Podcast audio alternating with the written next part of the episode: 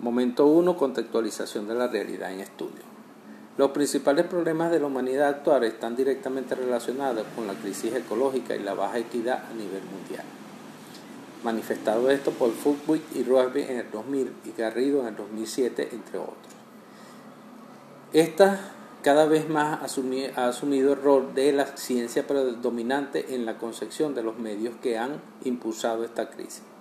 En este contexto, los campesinos son relegados a un segundo plano en relación a la agricultura industrial. Pero de hecho, ellos representan un papel fundamental en la producción de alimentos de manera más equilibrada y con menos uso de recursos naturales. Es por ello que el contacto habitual con la naturaleza es necesario en el proceso de sustentabilidad para fomentar el respeto por el ambiente así como transmitir que el cuidado de la naturaleza repercute en una mejora de la calidad de vida del hombre, ya que esta forma parte del entorno natural. De tal forma que los productores deben ser garantes de acciones concretas que se pueden realizar para mejorar el ambiente. Además, en las unidades de producción familiar se debe fomentar el interés por el cambio continuo, sin limitaciones que conlleve a saber que el ser humano debe respetar la naturaleza pues convive con ella. A finales del siglo XVII se presentaron movimientos ecológicos que han favorecido de igual forma la evolución del pensamiento filosófico que se, envuelve, que se vuelve hacia la nueva relación entre el hombre y la naturaleza.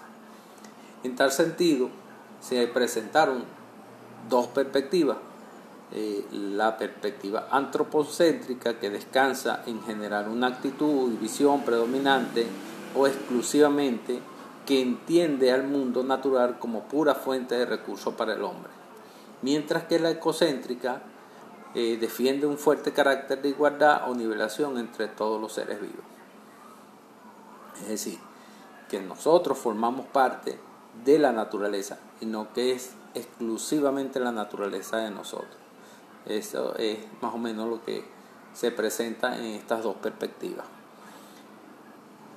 En tal sentido, la transdisciplinariedad favorece la conjugación de un episteme que abre, alimenta y sostiene un plexo en el que concurren la noxología, la, la epistemología, la axiología, que puede aprender y combinar lo categorial con lo lingüístico, la ruta investigativa y la filosofía ambiental. Visto de esta forma, la construcción de un conocimiento ecológico es una dialógica constructiva y relacionar con el medio ambiente, el medio interno, que permite incluir la corporidad, la percepción para formar un conglomerado activo con el medio externo, logrando a través, logrado a través de una relación energética fronteriza vital.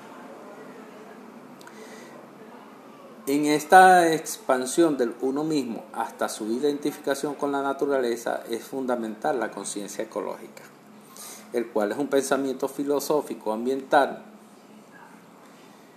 que alienta el devenir, el diálogo filosófico que acoge el relato, tramas imaginadas, tramas manifiestas que permiten estar en otra edad y estar en la diferencia. Todo esto conlleva a una conciencia eh, todo esto se plantea en una, una conciencia ecológica en una nueva relación productor-ambiente.